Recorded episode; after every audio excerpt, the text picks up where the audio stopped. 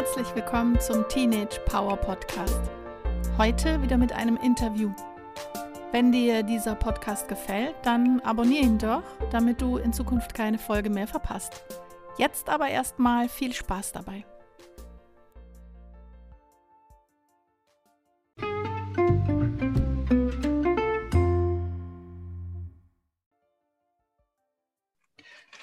Dann erstmal herzlich willkommen zum Teenage Power Podcast. Heute wieder mit einem Interview. Ich habe heute zwei von drei Mädels äh, zu Gast, die auch einen, wie ich finde, grandiosen Podcast gegründet haben. Ähm, ich habe hier Chrissy und Jessie vom Perfectly Okay Podcast. Erstmal herzlich willkommen, ihr beiden. Hallo. Hallo, danke, danke. dass wir da sein können. Ja, genau, da finde ich übrigens ganz lustig, weil ihr seid einfach jetzt mal auf Teneriffa für ein paar Wochen. Genau, ja. Wir sind hier in einem Surf-Yoga-Camp und helfen da eben mit und können dafür vergünstigt hier wohnen, um mal ein bisschen wieder was anderes zu sehen. Genau. Das finde ich grandios. Ja, wir haben eben schon ein bisschen darüber gesprochen, dass es bei euch heute nicht so das beste Wetter ist und dass es irgendwie ein bisschen stürmt. ja. Also, falls dann doch mal irgendwelche Geräusche im Hintergrund sind bei euch, dann liegt es am am stormy weather bei euch. Genau. Ja, oder an die Leuten, die um uns herum singen, durch die Gegend laufen. Auch genau. das. also, genau, ich habe ja schon gesagt, also ich habe euch ja gefunden über Instagram mhm. ähm, und habe gesehen, dass ihr diesen großartigen Podcast macht. Da geht es ja um Persönlichkeitsentwicklung für Jugendliche.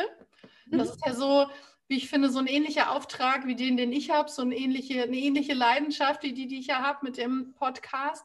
Hm, vielleicht habt ihr Lust, ein bisschen zu erzählen, was euch dazu bewogen hat, dass ihr so einen Podcast macht und den irgendwie so großartig gestaltet. Ja, also wir haben uns alle drei tatsächlich mit diesem Thema Persönlichkeitsentwicklung irgendwann, ich glaube, im Jugendalter angefangen auseinanderzusetzen und haben da so unterschiedliche Wege tatsächlich gesucht. Ähm, ich glaube, Sarah zum Beispiel hat unglaublich viele Bücher darüber gelesen. Ich persönlich habe auch selber viele Podcasts gehört und Jessie ist damit auch schon aufgewachsen von zu Hause aus. Mhm. Und wir hatten immer so ein bisschen das Gefühl, dass aber das Angebot für Jugendliche, also konkret Jugendliche fehlt, weil die mhm. meisten, die gemacht haben, waren alle schon ein bisschen älter, dann so Mitte 30 und hatten schon gefühlt super viel Lebenserfahrung, waren einfach an einem ganz anderen Punkt als wir. Und dann haben wir uns halt gedacht, okay, da, da fehlt was. Und das, diese Lücke wollen wir gerne füllen. Wir wollen die Anlaufstelle und so ein bisschen die großen Schwestern sein für ja. diejenigen, die vielleicht gerade damit anfangen, sich mit sich selbst mehr auseinanderzusetzen. Genau, also ich würde auch sagen, dass es bei uns eben nicht darum geht zu sagen, hey, wir haben es schon voll raus und mhm. wissen schon, wie es geht, weil letztendlich sind wir auch nur zwei bis fünf, sechs Jahre weiter oder so, aber wir sind vielleicht eben, wie gesagt, einen Schritt weiter und können dann von unseren Erfahrungen schon erzählen und haben uns eben viel mit diesem Thema auseinandergesetzt und mhm. genau, eben ja, diese große Schwesternrolle, würde ich sagen, ja. wollen wir so ein bisschen einnehmen. Das finde ich richtig cool. Ich habe nämlich vorhin auch nochmal gelesen, ähm, Jessie, bei dir, das habt ihr eben auch gesagt, du bist mit Persönlichkeitsentwicklung groß geworden und warst erstmal mhm. ganz schön bockig. Also habe ich gelesen, dass sich vehement dagegen gewehrt. Ja, so, so, kann man das nennen. Ja, ähm, also natürlich, als ich kleiner war, nicht. Äh, da findet man ja alles ganz toll, was die Eltern machen. Ähm, ja, ja. Und ich war immer mit meiner Mutter auch schon immer sehr eng. Aber dann, klar, so zwischen 13 und 16, würde ich sagen, war so die Phase, wo ich gar nichts mehr davon wissen wollte. Und ähm, ja, meine Mutter hat mich auch immer, ich bin auch mit so Meditationen und so weiter zum Beispiel groß geworden. Und das hat meine Mutter mit mir immer vor Klausuren zum Beispiel gemacht. Ähm, und dann kam ich schon mal drauf zurück in so richtig stressigen Zeiten, wo ich dann wusste, naja, es funktioniert ja. Aber grundsätzlich hat es mich erstmal genervt, wenn meine Mutter mich sowas gefragt hat wie, ja, und warum denkst du denn, fühlst du das jetzt gerade oder sowas? Ich wollte mich einfach nur aufregen und, und dass sie mich versteht und ja. Okay. Aber dann, wie das meistens so ist, kommt man ja dann doch oft wieder zu den äh, Dingen zurück, die einem die Eltern dann mitgegeben haben und sowas bei mir dann auch so mit 17, 18, so als ich dann Abi gemacht habe, habe ich dann festgestellt, dass es doch alles gar nicht so blöd war, was meine Mutter mir dann beigebracht hatte. Und dann, ja, mit, mittlerweile ist es tatsächlich ziemlich cool, weil wir auch gemeinsam diese Leidenschaft halt teilen und wir uns da voll viel drüber austauschen können. Deswegen bin ich da heute super dankbar dafür. Das war jetzt auch nicht immer nur leicht. Das kann ich ist schön, das mitbekommen zu haben, ja. Ich habe kürzlich auch gelesen, als es so ein bisschen darum ging, äh, herauszufinden, was Jugendliche wollen derzeit, also was so die Bedürfnisse sind und die Wünsche sind. Und dann habe ich gelesen, dass sich das verändert hat zu vielleicht auch meiner Jugend. Ähm, da ging es ja extrem um Krawall und da ging es extrem um Auflehnen und Anti-Sein und Dagegen-Sein und sowieso per se schon mal alles scheiße finden von den Eltern. Und offensichtlich hat sich das aber ein bisschen verändert. Also nehmt ihr das auch so wahr, dass das gar nicht mehr so um Krawall geht oder auch eben noch aus eurem Teenageralter, das vielleicht noch nicht so sehr lang her ist? Oder war das auch noch, also schon trotzdem noch? So, ich bin jetzt bockig, weil bin jetzt irgendwie bockig. Wisst ihr, wie ich meine? Ja, ich finde, Krawall ist ein sehr starkes mhm. Wort. Also das würde ich jetzt auch nicht sagen. Also gibt natürlich immer Fälle, bei denen das so ist. Mhm. Aber ich würde sagen, dieses klassische sich von den Eltern loslösen wollen mhm. und erstmal alles in Frage stellen, was die einem mitgeben. Ich würde sagen, das hatten wir schon auch beide ja. sehr stark, obwohl wir zum Beispiel beide auch sehr eng sind mit unseren Eltern. Ähm, mhm. aber äh, aber trotzdem, ich glaube, das ist einfach auch wichtig, ja, in dem ja. Alter. Ich glaube, es ist total normal, dass man irgendwann hinterfragt, was einen die Eltern da so mitgegeben haben, um eben auch seine eigene Meinung dazu zu bilden. Ich glaube, ja. das ist ein ganz, ganz wichtiger Teil der eigenen Entwicklung, dass man da diese ja. Werte, die man vielleicht mitbekommt, eben auch nochmal anschaut. So ist das eigentlich was für mich, genau. ähm, um eben auch eine eigenständige Persönlichkeit zu haben und sich damit auch sicher zu fühlen. Und ich glaube, das kann man hinterfragen. Die Art und Weise ist wahrscheinlich ein bisschen anders. Also ich kenne fast niemanden tatsächlich, jetzt in unserem engeren Freundeskreis, der oder die da super krawallig drauf war und dann wirklich alles anders gemacht hat und so. Mhm. Aber diese typische Protestphase von, nee, das mache ich jetzt einfach nicht, klar, doch, ja. das ist schon auch dazu gehörig auf jeden Fall. Definitiv. ja. Und wie habt ihr grundsätzlich Schule so empfunden? Also ich habe ein bisschen von euch gehört, als es auch in diesem äh, in dieser Folge darum ging, so die ersten Male oder die ersten und letzten Male, da habt ihr ja auch ein bisschen darüber erzählt. Wie habt ihr denn die Schulzeit empfunden? Also gerade so die Teenager-Schulzeit. Wie war das für euch? Also ich würde sagen, dass an sich Schule für uns kein so ein Ort des Schreckens irgendwie war, sondern wir hatten immer ganz, ganz viele Freunde in der Schule, die wir da auch da getroffen haben. Das heißt, es war immer der Ort, wo man dann sich unterhalten hat und erzählt hat, was ist am letzten Tag passiert und so. Und dementsprechend hatte ich eigentlich immer ein ganz positives Verhältnis zur Schule.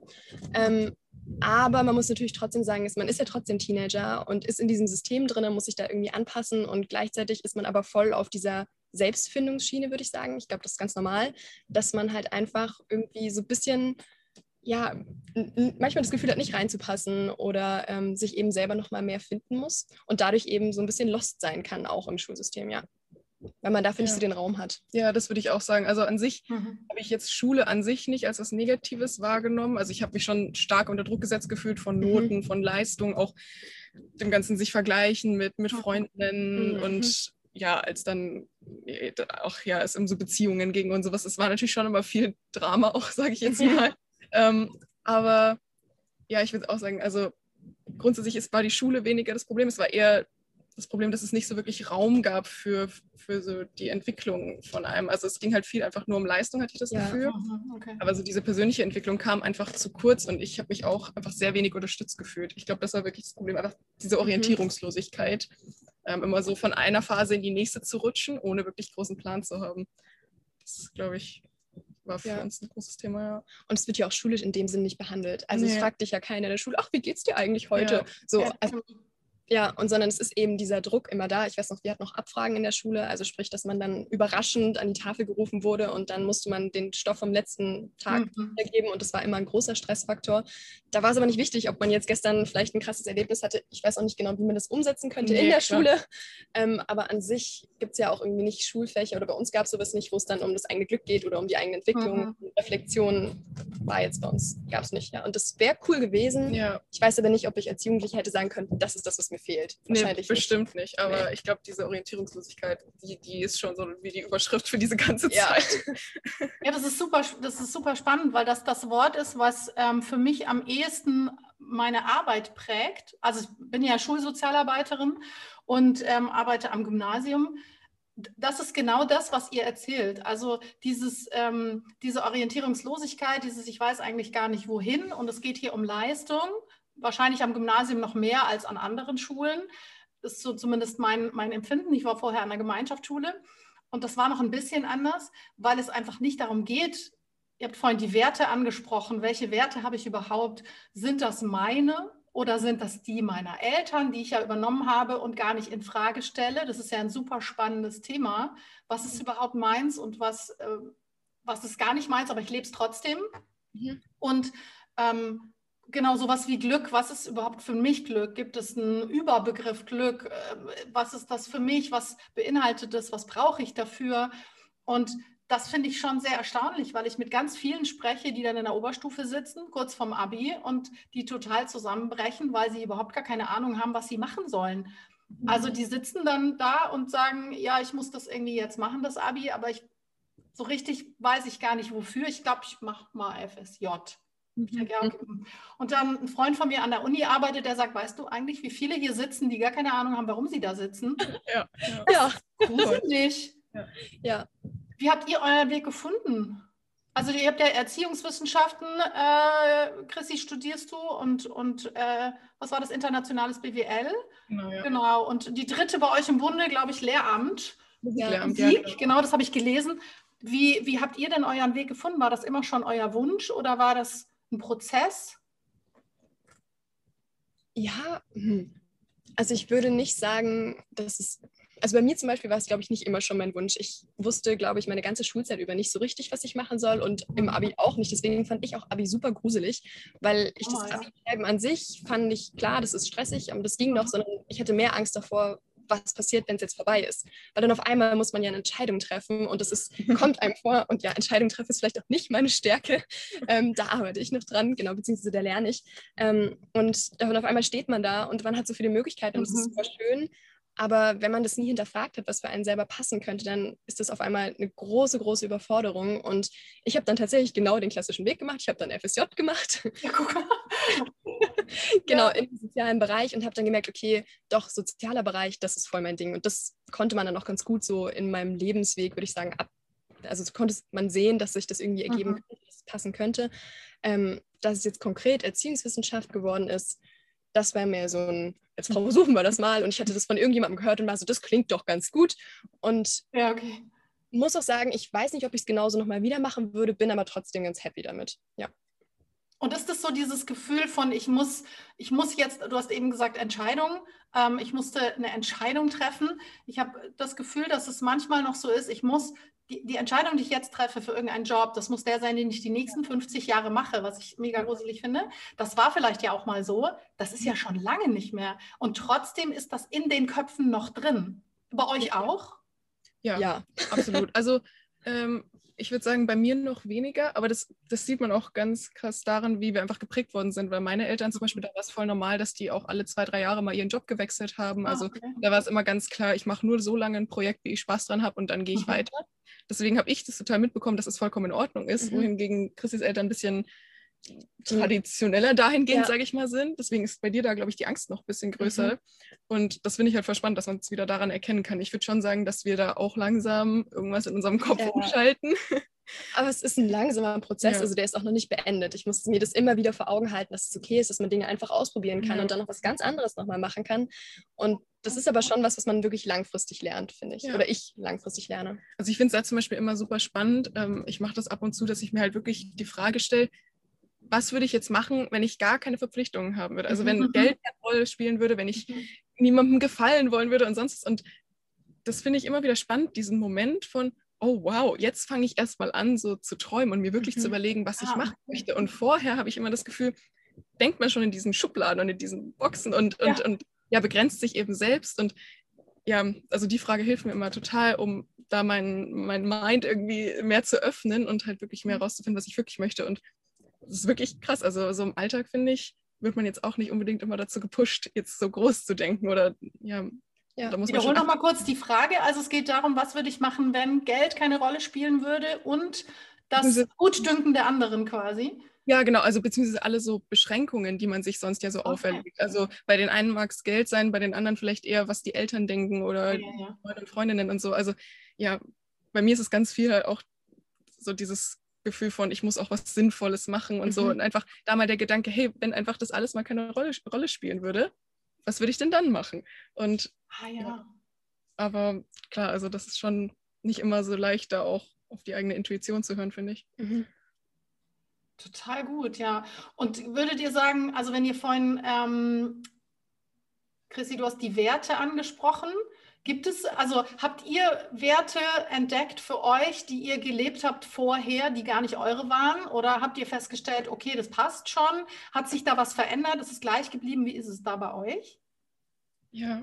Ja, also ich glaube, es gibt ein paar Werte. Also bei mir war das so, dass ich gefühlt, bevor ich mich wirklich intensiv damit auseinandergesetzt habe, was meine Werte eigentlich sind und auch was die mhm. wichtigsten Werte für mich sind, ähm, habe ich manche Dinge ganz intuitiv gelebt. Also für mich zum Beispiel ist Nähe ganz, ganz wichtig und Emotionalität, Empathie. Und das sind Dinge, die für mich schon immer große Teil meines Lebens waren. Ja.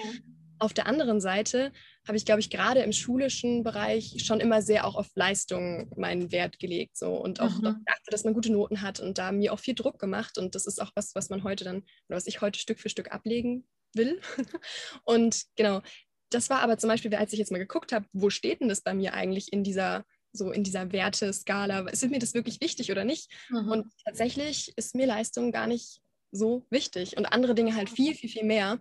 Und ich habe mich danach aber trotzdem total ausgerichtet und sich das immer wieder vors innere Auge zu rufen, zu sagen, hey, okay, ist doch jetzt nicht so schlimm. Du musst dir jetzt nicht so einen Stress machen. Es ist okay, wenn du den Arbeitsprozess mehr genießt. Es geht nicht immer nur ums Ergebnis. Das ist was, was mir dann manchmal hilft, gerade bei so längeren Projekten wie zum Beispiel eine Hausarbeit oder so. Da ist es ganz gut, ja. Ja, es geht mir tatsächlich da sehr, sehr ähnlich. Ich war auch sehr auf Leistung gepolt mhm. und versuche da jetzt immer mehr, mehr wegzugehen.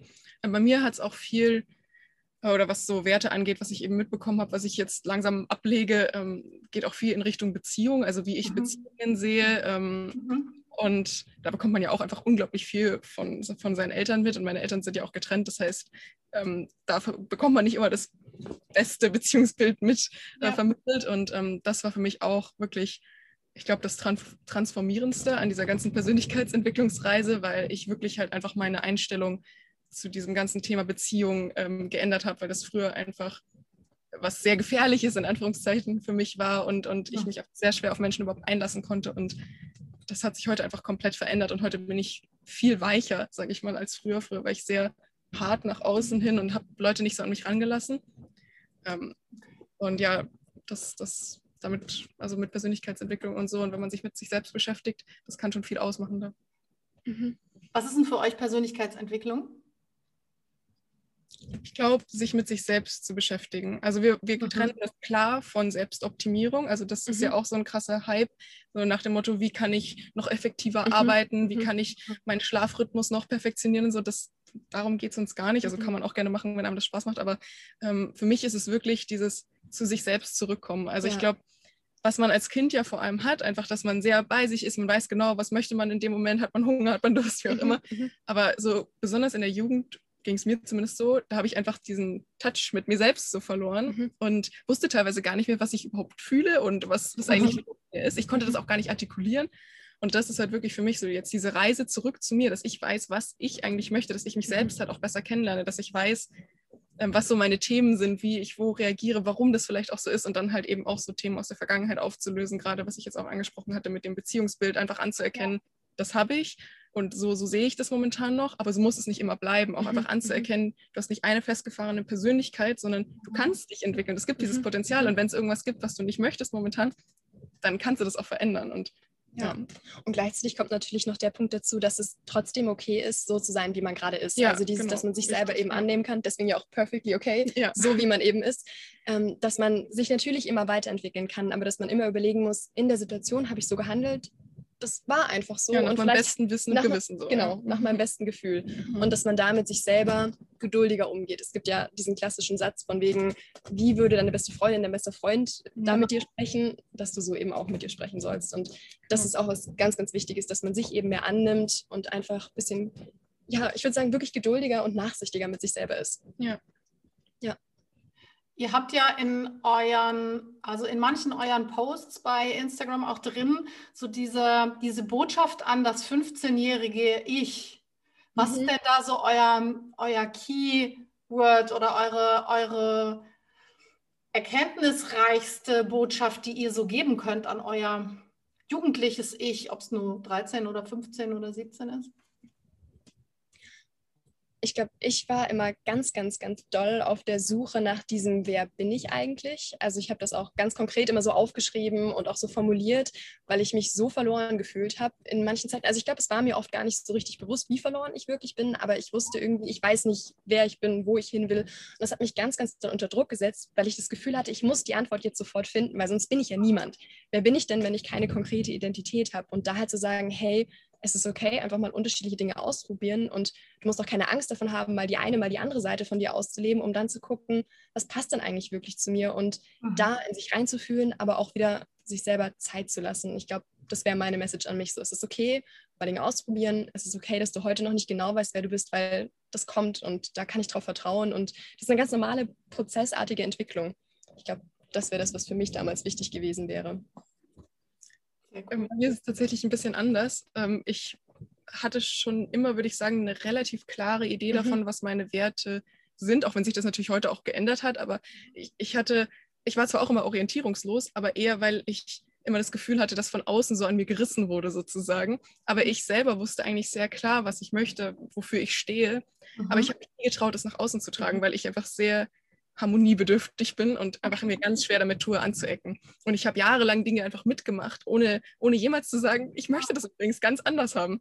Und das würde ich meinem 15-jährigen Ich sagen. Das fällt mir heute manchmal immer noch schwer, aber es ist viel besser geworden, dass es einfach wichtig ist, auch zu kommunizieren, was, was sie möchte und dass andere Menschen einem auch, also die können auch nicht Gedanken lesen und es ist halt mhm. wichtig für sich selbst einzustehen, weil andere Menschen achten auch wieder halt eben auf sich, also nicht auf eine negative Art und Weise, aber jede Person ist auch für sich selbst verantwortlich und ja, einfach mal den Mund aufmachen und sagen, was los ist. Mhm. Das fände ich, glaube ich, sehr, sehr wichtig. Ich glaube, da hätte ich mir sehr viel ähm, erspart, sage ich mal. Ja, wie cool und vor allen Dingen, wie, ähm, wie genial das ist, dass ihr beide da unterschiedlich tickt. Da haben wir ja noch einen mega Mehrwert. noch mehr, als hättet ihr beide das Gleiche. Ähm, das finde ich richtig gut. Und Jetzt habt ihr in eurem Podcast ja euch auch auf die Fahne geschrieben, Jugendliche dabei zu unterstützen in ihrer Persönlichkeitsentwicklung und Entfaltung und gebt ja auch immer richtig gute Tools raus und gute Ideen raus und Möglichkeiten, das zu, zu erreichen und da zu wachsen.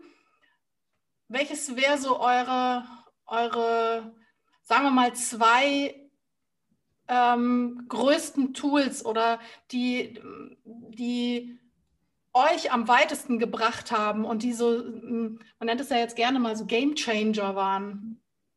Mhm. Also die es echt gerissen haben. Habt ihr da was? Ja, ähm, für mich tatsächlich das Thema Vergebung. Also für mich, ich, dadurch, wie gesagt, dass ich sehr harmonieliebend war, habe ich selten gesagt, was ich wirklich möchte und hatte dadurch natürlich sehr oft einfach ein Groll anderen Menschen gegenüber, weil ich natürlich trotzdem halt innerlich eine Meinung hatte, aber das dann nach außen nicht so tragen konnte. Und dann, dann hatte ich halt immer das Gefühl, so mit mir wird gemacht, was mhm. das die anderen Menschen wollen. Und auch wenn es natürlich unfair ist den anderen gegenüber, weil ich hätte ja auch was sagen können, aber so rational denkt man ja dann immer nicht. Und ähm, gerade auch meinen Eltern gegenüber, denen habe ich viel nachgetragen. Und mhm. ähm, das war für mich wirklich lebensverändernd, als ich irgendwann ein Buch zum Thema Vergebung gelesen habe und dann mich wirklich hingesetzt habe und äh, einen Brief an besonders meine Eltern, aber auch andere Personen in meinem Leben geschrieben habe und äh, einfach alles aufgeschrieben habe, ähm, was, was mich jemals aufgeregt hat, warum, ich, warum die mich verletzt haben und so weiter. Und dann aber am Ende dieser Satz, und ich vergebe dir jetzt dafür. Und eben zu verstehen, dass Vergebung nicht bedeutet, dass es okay war, was passiert ist mhm. und dass man auch nicht der anderen Person für, für sie vergibt, sondern man vergibt der anderen Person für sich selbst, damit man nicht mehr die Energie darauf verschwendet, irgendwie noch einen Groll zu hegen, sondern dass man sagt, hey, ich lasse das Thema jetzt auch gehen. Und das war wirklich für mich, da hatte ich, als ich 17 war, einen Moment, das war irgendwann nachts, hatte ich, das, hatte ich diesen Brief eben am Abend geschrieben und irgendwann nachts habe ich dann, bin ich aufgewacht und habe laut nochmal für mich eben gesagt, ich vergebe dir. Mhm. Und die Person, der ich dann vergeben habe. Und ich habe dann angefangen zu weinen. Das war so emotional für mich. Es war, das war so befreiend, weil ich jahrelang wirklich mit diesem Stein auf der Brust ähm, rumgelaufen bin. Und das war so ein Moment, klar, deswegen ist es nicht am nächsten Tag komplett anders. Aber ich wusste so, jetzt hat diese Reise begonnen, dass ich das loslassen kann. Und ja, da geht also. Gar nicht darum, den abzuschicken, ne? Es geht ums Schreiben. Nein, nein, nein, es geht ums Schreiben. Ja, genau, für, für einen selber. Den Brief muss man nicht abschrecken. Mhm. Genau, deswegen alles reinpacken, auch alles, mhm. selbst wenn man weiß, es ist gerade komplett unfair, was ich sage, weil es ist ja auch nicht immer rational, was man da fühlt und es ist auch vollkommen okay. Und ich habe da wirklich alles einfach reingepackt und ja, einfach vollkommen ohne Filter und das war, das hat so, so gut getan. Das mache ich heute noch. Mhm. Ähm, wenn, ich, wenn ich merke, da, da, da ist einfach dieses Gefühl im Bauch, diese Wut. Ja, das war für mich wirklich, wirklich krass. Also das kann ich jedem nur empfehlen.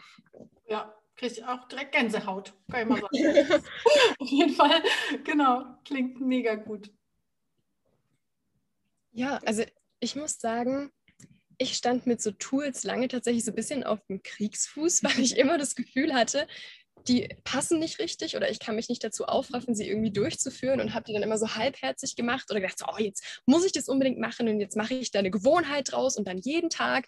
Und das hat immer nicht so richtig geklappt und dadurch war ich immer sehr unbefriedigt, also durch viele Tools, auch von dem ein oder anderen Tool gar nicht so ähm, beeindruckt, was wir jetzt auch vorgestellt haben, weil ich für mich erstmal verstehen musste, dass nicht jedes Tool zu jedem Menschen passt und dass es auch voll okay ist. Jetzt nur weil Chess oder mhm. Sarah bestimmte Tools anwenden und die da vielleicht auch total viel draus ziehen können, heißt es nicht, dass ich das auch so machen muss. Und dass es voll in Ordnung ist, wenn man da seine eigenen Wege sucht oder Dinge vielleicht auch mal nicht sich gleich als jeden Tag muss man das machen, sondern vielleicht, jetzt mache ich das mal für zwei Minuten oder ich mache das einmal die Woche, dass man sich andere Ziele eben setzt. Das war für mich eine ziemlich wichtige Erkenntnis und auch, ich glaube, für mich war es immer wichtig, Dinge wirklich im Leben ausprobieren, würde ich mal sagen. Also ich fand zum Beispiel, ich habe immer das Gefühl, die größte Entwicklung mache ich, wenn ich Erlebnisse habe, wo ich mal aus meiner Komfortzone rausgegangen bin und dann eben wirklich was daraus mitnehmen kann und das eben reflektiere. Also zum Beispiel jetzt hierher zu kommen und wieder eine super große Gruppe von neuen Menschen zu treffen und dann zu merken, so, oh Gott,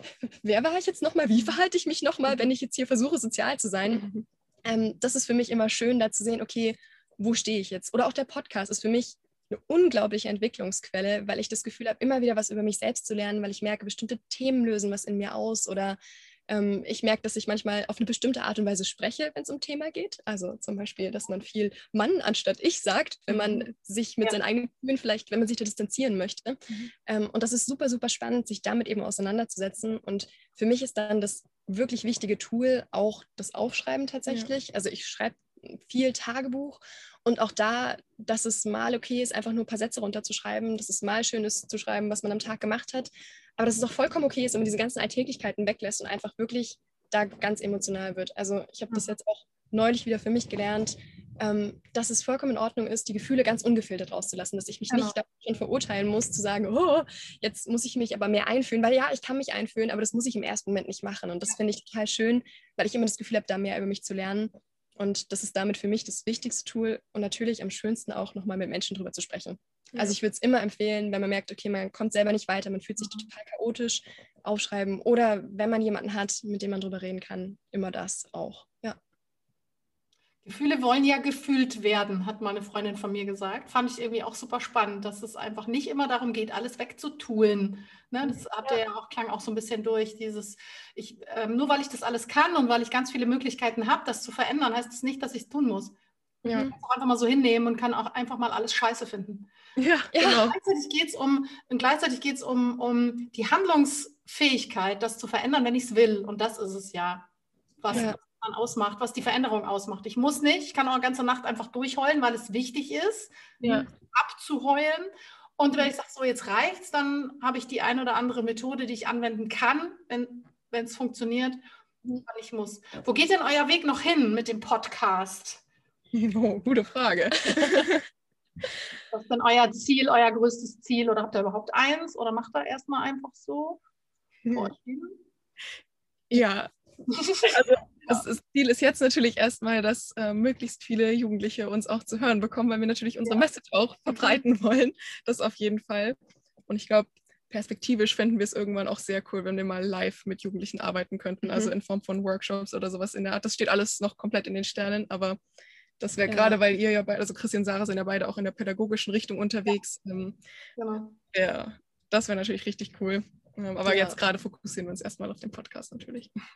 Genau. Den wir natürlich verlinken werden. Und alle, genau, alle Informationen, wie, wie ähm, meine Zuhörerschaft euch findet, die werden auf jeden Fall unten rein, dass, ähm, dass da ganz viele Zugang zu euch kriegen, weil ich finde, es ist einfach großartig, was ihr macht. Und ich bin ganz, ganz doll gespannt, was da noch kommt und was da, was da weiter noch zu hören ist. Ich habe ja immer noch so eine, ich weiß nicht, ob ihr schon mal ein Interview gehört habt, das ich gemacht habe, immer so eine Art Assoziations- Spielkette. Also ich habe so zehn Begriffe, die ich ganz gerne immer mal abfrage und einfach so das Erste, was euch dazu einfällt zu diesen Begriffen. Habt ihr dazu Lust? Ja, ja voll. okay, passt auf. Dann schmeiße ich euch das erste Wort mal hin. Das ist, wie könnte es anders sein? Schule. Wow. Meine, erste, meine erste Assoziation war brav. Ja, das passt. ja, das war für mich ein ganz großes Thema früher. Und auch diese, dass man sich ja anpassen soll in Schule. Ja, ich glaube, daher kommt das. Für mich war es tatsächlich Stress. Was ich jetzt gerade ein bisschen schockierend fand, weil eigentlich ist es nicht das erste, also würde ich nicht sagen, dass es unbedingt das erste ist, woran ich denke, aber ich glaube. Offensichtlich schon. Das ist ja immer das Erste, was hochrutscht rutscht bei solchen Sachen. Ne? Ja. Sehr spannend. Arbeit.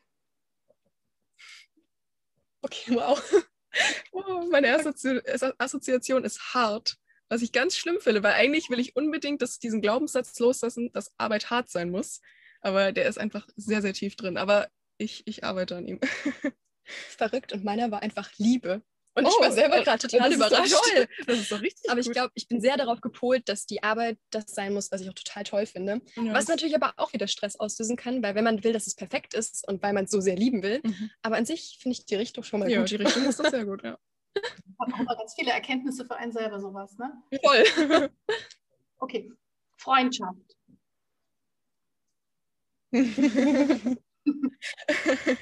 Sie gucken sich gerade an, das kann man nicht.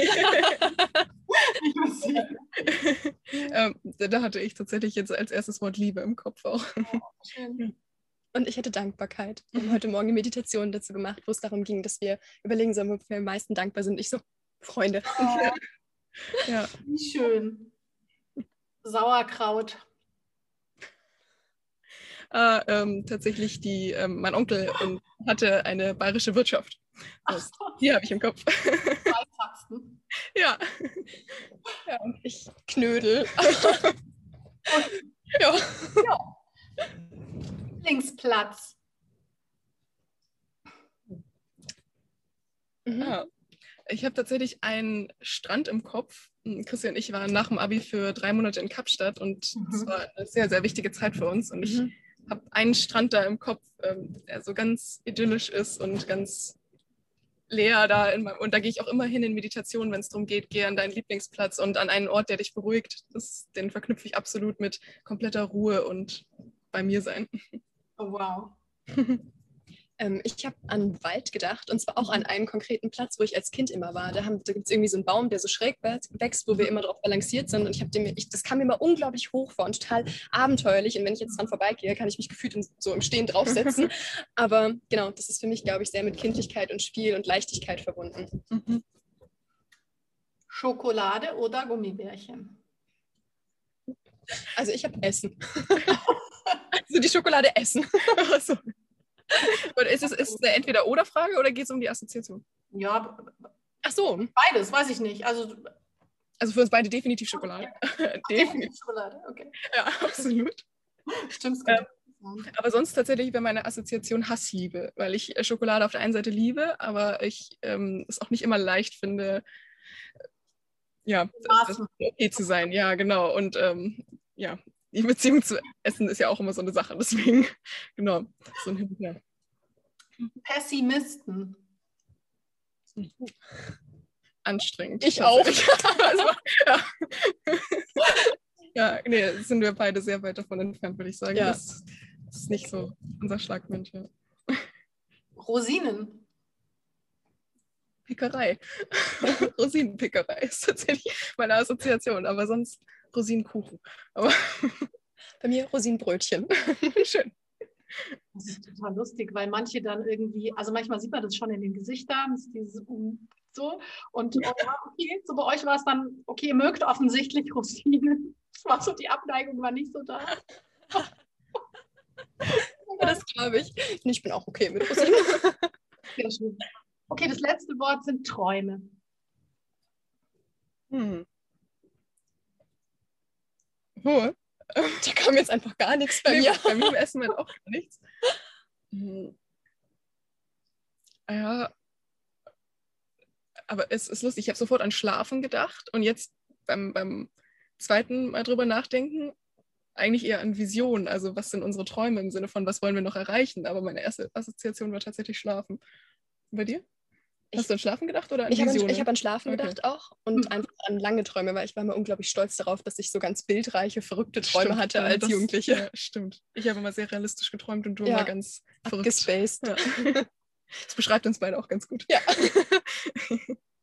richtig, richtig gut. Also erstmal vielen, vielen Dank, Mädels. Also schade, dass nur zwei von drei, aber immerhin so.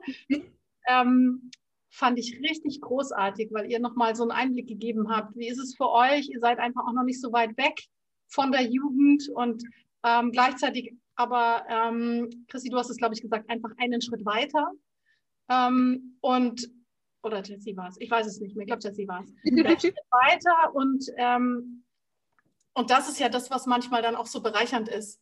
Diese, diese Nähe noch, manche, die wissen irgendwie noch so ein bisschen, wovon sie sprechen und gleichzeitig einfach ein bisschen einen anderen Blick drauf haben zu können. Insofern mega cool und vielen, vielen Dank, dass ihr euch bereit erklärt habt, zu Gast zu sein im Podcast bei mir. Ja, es hat uns auch voll gefreut. Ja, es hat auch super viel Spaß gemacht. Ja, also vielen, vielen Dank für die Einladung. Ja. War super schön. Ja. Sehr, sehr gern, von Herzen gern. Ich freue mich schon, was, ähm, was meine Zuhörerschaft dazu sagt. genau, ich verlinke das alles, damit, äh, damit ihr gefunden werdet, auch bei Instagram. Und ich freue mich ganz, ganz viel von euch noch zu hören. Ja, danke schön. So, das war eine weitere Folge aus der Interviewreihe. Wenn es dir gefallen hat, dann lass doch auf iTunes eine Bewertung da. Pass gut auf dich auf. Bis bald.